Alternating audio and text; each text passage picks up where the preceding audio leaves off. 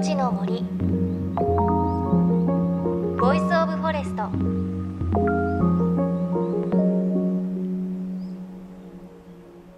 おはようございます。高橋真理恵です。ねつい先日まで夏の日差し感じるなと思っていたらあっという間に10月に入りましたね。街歩いてると秋の香りとか気配感じますよね。我が家は庭の金木犀が満開になりました。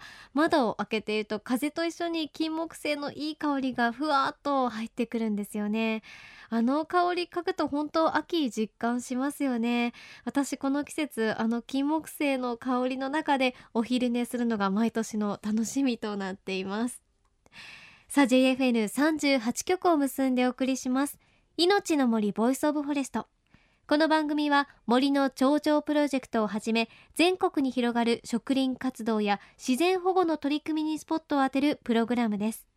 各分野の森の賢人たちの声に耳を傾け森と共存する生き方を考えていきます。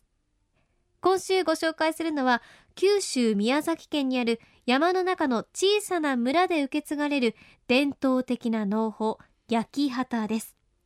場所は東臼杵郡椎葉村。山の中腹に小さな集落が点在する本当に森の中にある村です。この場所でずっと焼き畑の伝統を守り続けてきた方が椎葉邦子さん。邦子おばばの愛称で呼ばれる名物おばあちゃんです。そばはね三角の角が大きいとは実が少なく入っとっと。丸いのがいっぱい詰まっとっとよ。この種切らしたくないけばかと一緒50年も60年も焼き方してきたという。これがもう何千年からの昔の種だけ。焼き畑で採れたそばの種を手に取りながらこんな風に教えてくれたのが椎葉邦子さん。大正13年生まれ御年90歳になります。なんとお子さんが6人お孫さんが18人ひ孫は23人。そして山の植物や食べ物の知識は学者さん以上です。本当に何でも知っていていろんなことを教えてくださいました。そんな国子ばば10歳の頃から親と共に焼き畑を経験。一時は大阪に勤めに出たこともあるんですがその後椎葉村に嫁ぎ以来60年以上この村で焼き畑の伝統を守り続けています。もう私こけ嫁いで昭和22年の激動の時代。もう日本全国何もないとよ。これください注文は何もない激動の時代にここ嫁いで66年になる。焼き畑も1年もやめんで66年。また今年も。今息子たちがするけね。5500年前の農法げなから焼き畑農法は。もうあんた全国的焼き畑せんと生きていけんかったとよ。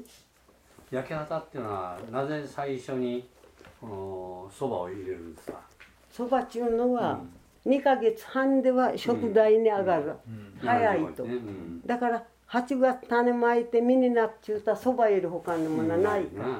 そば、は75日の夕飯、これ焼いとるから翌年この畑に冷やはまく、うんうん、だから1年目はそば2年目は本物って冷やは、うんうん、3年目は小豆4年目は大豆。戦地輪作中仕事をするだ同じ土地にこの土地に種を変えてまくわけだから作るわけだから。焼けばいの力で4年間はもうピシャッとできるわけ、人間よりも自然の植物がすがいた自分たちが会うとこにしか育たんと。だからねえ。4年間使ったらあとはもう自然に返すとだから。その農法が5500年前の農法がここに私たちが現に生かしとるから外国からだって31カ国から来とるよ。焼き畑中野号で民宿までしとるき。この椎葉村の焼き畑は今日本で唯一行われている焼き畑農法です。今では邦子さんから息子の勝さんに受け継がれ旅館焼き畑の宿泊客のため見学会も実施されています。なのでこの宿泊施設のお客さんが先ほどは邦子さんに質問している様子だったんですね。焼き畑が始まったのは5500年前つまり縄文時代です。長い年月をかけ先人たちの知恵を積み重ね今の形になったといいます。一度焼いた場所は4年間かけてそば冷え泡小豆大豆の順番で種をまき育てます。焼いた灰の力で作物が育つのは4年目まで。それ以降は種をまいてもあまり育たなくなるので森に戻すそうです。これも長年かけて編み出された方法です。というわけで今回は民宿焼き畑の宿泊客の方とともに焼き畑が行われる予定の場所を見学させてもらいました。え焼くのはここですね。上からつけておる。上からつけて、うん、上からつけると下に上には行かないんですか？いかないあの大体真ん中で消えるって感じそういうそれを編み出すだけでも相当の時間かかってると思うね、上を焼いて消すんですかまず？で人間が勝たない。もう一火で合わせる。自然に。自然に消えるんですか、うん、一火が合えば。あそういうもんなんだ、が合えば。燃えるもんがなくなる。もう両サイドから燃やしていくんで真ん中で消えます自然で真ん中で消える時がすごいんですよね。ここ竜巻だからあの低気圧と高気圧っていうか上昇気流でそこで風が生まれるんですか、生まれる。なんもないけど。冷えたらもう風がものすごいです、えー案内をしてくれたのは邦子さんのご長男勝さんです。残念ながらこの日は雨のため焼き畑は中止だったんですが山の急斜面は焼き畑に向けて木がすべて切り倒され切り株と雑草だけになっていましたさあそして実際にここ焼き畑が行われるとどうなるんでしょうか？いい山になります焼いたら。あそうですか、うん、この土の中の根ぐらいまで焼いていくんですか？あ、大体焼けるのは10センチそこそこ。あ、ぐらいまで乾燥していたら、まあ土も焼けますね。両替中も。1年間は無菌状態。だから、まあ1年間だけはね、本当にいい場所です。まあ、目が覚めて出るっていうのがいいですね。ここにもう全然タラメがなかったんですけど、あ来年はタラメがぼっと出ます。はい。もうほとんど何百本出ます。焼いた後に。はい、それがすごいですね。四年間やりますよね。四、うん、年とも全く肥料を与えず与えないですね。もう天日で。最後は小豆ですか？小豆。あの小豆大豆っていうのはあのその時期になると雑草が今度は反応してくるんですわ。はいはい。ああそうこれ逆に栄養分吸って雑草が。はい。でそれを抑えるために小豆大豆の小豆大豆なんでかっていうと葉っぱが広くて遮光して。うん。だからその先人たちの知恵っていうのはもうものすげえこれはちょっと深いな、うん、深い深いですね、うん、だからそれを覚えると面白くなってきたり。遮光するか、うん、だから一番食べ食べるのが早くのがそばとか、あとこう雑草が入る時にほほが高いものを売るとか。会社ではね上司が遮光してね伸びないんですよ、そういうのが深くて面白いっていうか。やっぱり間引きせなかなかいだろうな、その親たちじゃなくて先人たちがですね何百年前のこう島に来たというか先人。だから杉山ではちょっと何も生まれてこない、まあ、材木が生まれてくるんだけどもここほんと真っ黒闇だったらして一気で倒してもダメなんですわ杉山は。間伐して間引きして。して下草を生やして3年か4年かけるんですよ間伐して。そうしないと燃えないから。杉山だけはこの葉っぱだけでは栄養もないし燃えないから、だからああいうふうに雑草熊笹とか雑草を生やして結構息の長い花。それが燃えていないといや杉山で燃えるんですけど実がなんないですよ。5粒とか10粒とかしかない。一株で。それほど違うんですだからせっかくならやっぱ灰を入れて窒素リン酸カリを増した三大栄養素で育てた方がいいって。これしかしパッと見たところあれですね。その経済的にはペイしませんね。その労力に対するリターンが。いやそれ考えたら多分。できないよな、うん、よくない、うん、やめることは簡単なんですうんそうそうね,、うんうんまあ、不経済でもやっぱやっていくこと大事かなと思かだけど長いこと続けられないじゃないですか。次の世代次の世代。だからその世代に継ぐためにまあクラブを作って、若い小学生とかも呼び込んでしながらやってる、まあ、できたら継いでいってほしい、だからまあここに住む人がねなんとか、まあ、頑張っていければいいかな、まあ、どこでもそうですけど。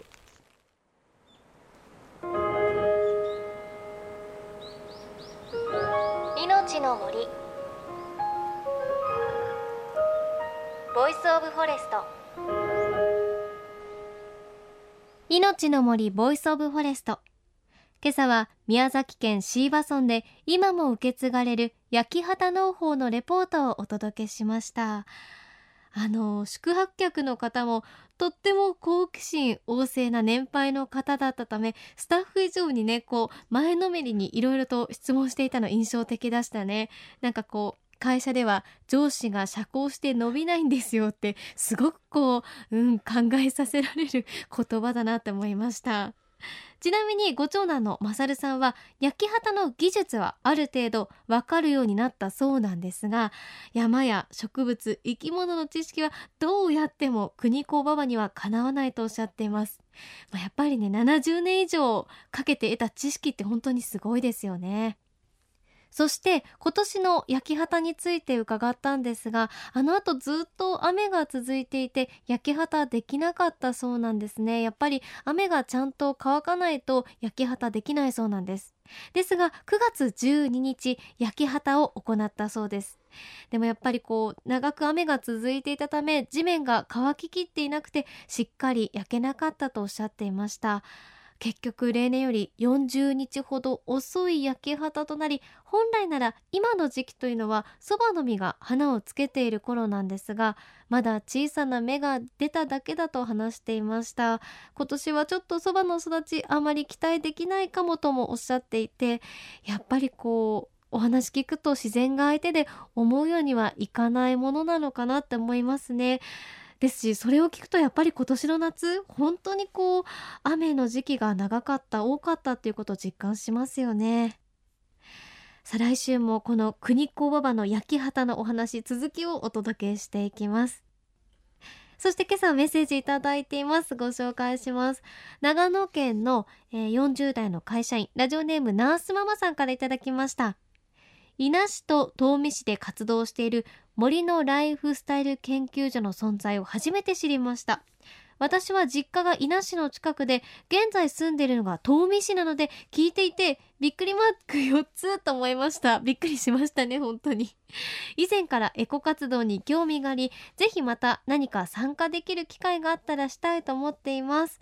ありがとうございます。そうなんですよね。伊那市と東御市あの竹垣さんという方のお話で地元の子どもたちがどんぐりを拾って森に返す。どんぐり返し。どんぐりの実を育ててから返すんですがそういうお話されていて確かに自分のね近所とか生まれた地域でこういうことやってるとびっくりしますしねなんか参加してみたいなって思いますよね。さあ番組ではあなたの身近な森についてメッセージをお待ちしています。メッセージは番組ウェブサイトからお寄せください。命の森 Voice of Forest。お相手は高橋まりえでした。命の森。の森。ボイスオブフォレスト。